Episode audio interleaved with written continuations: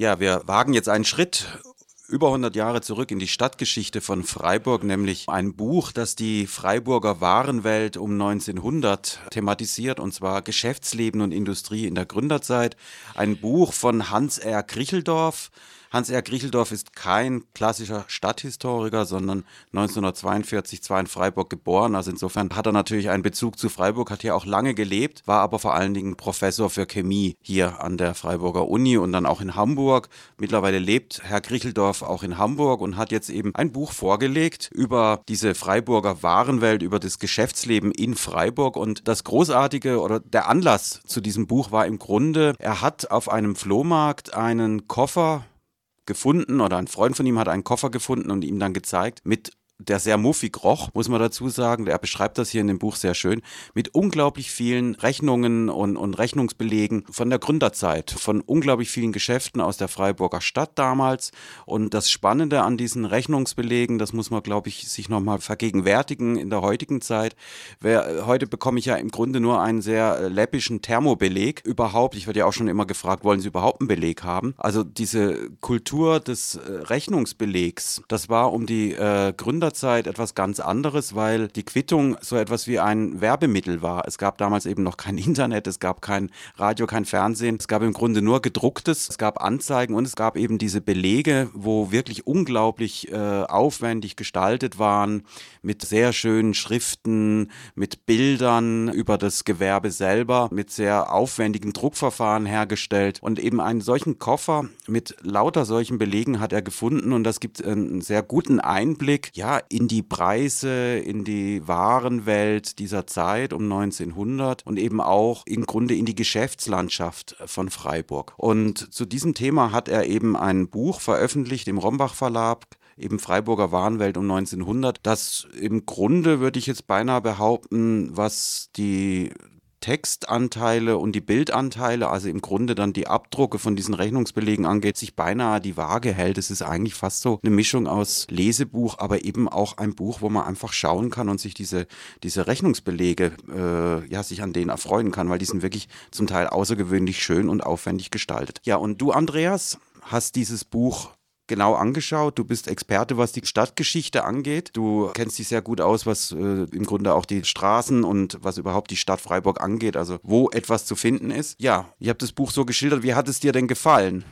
Ich war begeistert. Als ich das das erste Mal gesehen habe, war irgendwie klar, dass es mal wieder einer von den Nuggets im Kieshaufen und es ist auch sehr ansprechend aufgemacht. Das fällt einem sofort positiv ins Auge. Und was der Andreas dargelegt hat, wie diese ganzen Quittungen und Rechnungsbelege zur Kaiserzeit gestaltet waren. Interessant ist auch, äh, wie die Kundinnen und Kunden damals auf dem Zettel angesprochen wurden. Da ist dann immer die Rede von, dass die Rechnung gestellt wurde an Herrn oder Frau hochwohlgeboren, so und so. Also der Kunde war definitiv mehr König damals, als es heute ist. Ja, wobei man ja dazu sagen muss, dass die meisten Rechnungsbelege stammen von einer Familie, von einer Professorenfamilie Schulze-Gävernitz. Schweighofstraße 9 seinerzeit ansässig. Und gerade in dieser Gründerzeitphase waren es schreibt äh, Herr Kricheldorf, gerade diese ja, reicheren Familien, die natürlich auch ein Stück weit diesen Einzelhandel am Leben gehalten haben. Also sie hat da zum Teil für ihre Kinder bei Fahrradläden Sachen eingekauft, wofür ein Maurer, schreibt Herr Kricheldorf zumindest, auch mehrere Monate hätte arbeiten müssen. Insofern, äh, ich schätze mal, nicht alle Kunden und Kundinnen wurden mit Hochwohl geboren angesprochen, aber es zeigt natürlich auch diese enge Verbundenheit zwischen diesen Läden und den Familien, die da halt vor allen Dingen eingekauft haben. Eine Rechnung, die fand ich besonders faszinierend, die finde ich jetzt auf Anhieb nicht. Die stammt nämlich aus der Inflationszeit von Reimann und Company. Genau, da ist es St. Georgen Freiburg. Das ist das Grundstück, wo heute der Neubau von Götz und Moritz steht. Und da wird hier geschrieben, bei Zielüberschreitung und fortschreitender Geldentwertung muss außer Verzugszinsen ein entsprechender Zuschlag unter Zugrundelegung des Goldzolles berechnet werden. Und die Summen, die hier auf dieser Rechnung auftauchen, die gehen schon ins Astronomische. 25. April 1923, also mitten in der Inflationszeit nach dem Ersten Weltkrieg. Und das ist ein Beispiel dafür, dass das Ganze auch einen gewissen wirtschaftlichen Aspekt von das Ganze auch wiedergibt. Du machst jetzt etwas, Andreas, was ich so intensiv gar nicht gemacht habe und was ich glaube, das muss man bei dem Buch einfach dazu sagen, ist, du, du guckst dir diesen Beleg wirklich sehr genau an und ich glaube, das ist wirklich der Mehrwert, den man von dem Buch hat. Wer das nicht tut, also wer sich nicht wirklich genau vertieft, auch nochmal in diese... Nein, nein, ganz so ist es nicht. Mir sind halt diese Riesensummen in sechsstelligen Beträgen aufgefallen und dann habe ich gedacht, was um alles in der Welt wurde da gekauft und erst auf den zweiten Blick habe ich dann gesehen, aus welcher Zeit das stammt. Das stammt nämlich eben schon aus der Inflationszeit, also von 1923. Ansonsten sind ein Großteil dieser Belege äh, viel älter, also stammen eben um 1900. Anfangs der 1890er Jahre sind auch welche dabei. Und was das Interessante bei diesen Rechnungen auch ist, wie der Andrea schon gesagt hat, das war seinerzeit der Werbeträger für Geschäfte groß und klein, Industrieunternehmen oder auch bloß eine Bäckerei. Im Grunde wird man das heute als Flyer bezeichnen. Genau, ja, das war eine Art Handzettel, in der Tat. Aber das Interessante ist, so wie das gestaltet ist, sind da Industrien drauf zu finden, die im Stadtbild schon längst verschwunden sind. Und das macht das Ganze auch interessant. Vor allen Dingen irgendwelche Gebäude, die den Zweiten Weltkrieg nicht überlebt haben und die man sonst selten findet. Aber das Spannende ist auch, so wie die streckenweise gestaltet wurden, denkt man sich, also, wer weiß, was das für ein Riesenunternehmen und Riesenbau ist, aber da wurde ein bisschen aufgehübscht streckenweise. Genau, es waren ja eben Werbeprodukte, also da wurden eben zum Teil Fabriken drauf abgebildet oder Produktionsstätten. Das sah natürlich dann, gerade mit der Perspektive, die sie dann zum Teil noch so hatten, vom Schönberg oder vom Schwarzwald, kolossal aus, aber in Wirklichkeit war es gar nicht so groß.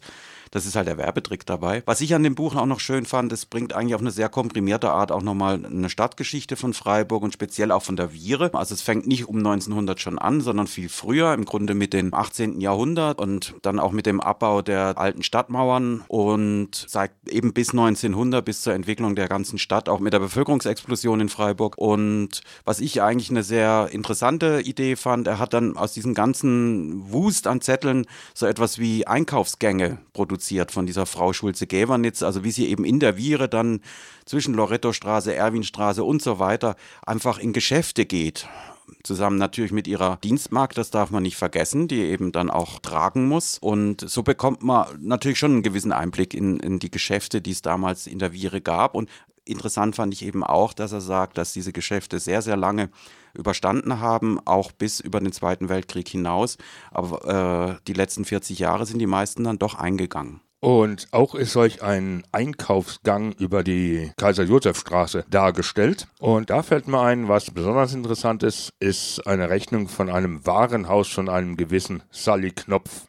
Und im Anschluss an die Einkaufsrundgänge werden verschiedene Industriebetriebe und Handeltreibenden porträtiert und da leider tauchen dann verschiedene Fehler im Buch auf, die doch ein bisschen betrüblich sind. So beispielsweise wird der Pumpenlederle, der ja bis 1978, 79 im Stühling an der Gundramstraße ansässig war, gleich von Anfang an nach Gundelfingen in die Gewerbestraße verortet. Das ist leider falsch. Des Weiteren beispielsweise die Gebrüder Steyert, Bürsten- und Pinselfabrik mit Dampfbetrieb. Die verortet der Autor in die Hilderstraße 6 bis 8 Dort war aber nie Industrie, sondern die Hilderstraße 6 bis 8 war von Anfang an Wohnbebauung. Diese Steyersche Bürsten- und Pinselfabrik mit Dampfbetrieb, die war in der Schwarzwaldstraße 85. Dort sind die Gebäudelichkeiten übrigens immer noch vorhanden. Ja, man kann jetzt nur spekulieren, ob der Griecheldorf, der eben mittlerweile in Hamburg lebt, vielleicht einfach bei den Recherchen zu wenig hier in Freiburg war und sich zu sehr vielleicht einfach auf seine Erinnerungen auch gestützt hat. Aber ein Blick in äh, irgendwelche Katasterpläne wäre wahrscheinlich hilfreich gewesen. Oder einen richtigen Blick in die Adressbücher. Ich meine, er hat wohl die online über die Universitätsbibliothek einsehbaren alten Adressbücher durchgekämmt, aber bei einem schreibt er, dass es weder 1904 noch 1914 zu finden gewesen ist. Wenn man sich jetzt aber die Rechnung mit dem Uhrmacherglas beguckt, stellt man fest, das heißt 1906 und da bin ich dann wieder fündig geworden. Also Andreas, du solltest eigentlich noch so ein Ergänzungsband dazu machen. Ja, was? Aber das ist eins von diesen Büchern, das verleitet dazu. Das ist wirklich sehr, sehr spannend und hochinteressant und genau deswegen habe ich gedacht, bei manchen, wo war das denn? Und äh, Man fängt dann von selber an, wenn man da ein bisschen eine A dafür hat, hinterher zu scheuchen, weil man wissen will, was steht heute auf dem Gelände oder gibt's das am Ende noch, wie ich ja selber dann gefunden habe, zusammen mit ein paar Freunden. Und ja, aber das Ganze jetzt hier en Detail nachzurecherchieren mit den alten Adressbüchern, das ist eine sehr zeitaufwendige Angelegenheit. Aber das sind, wenn ich dich richtig verstehe, für dich sind das eher Schönheitsfehler. Es ist trotzdem ein sehr schönes, empfehlenswertes Buch. Also wer sich für Freiburger Stadthistorie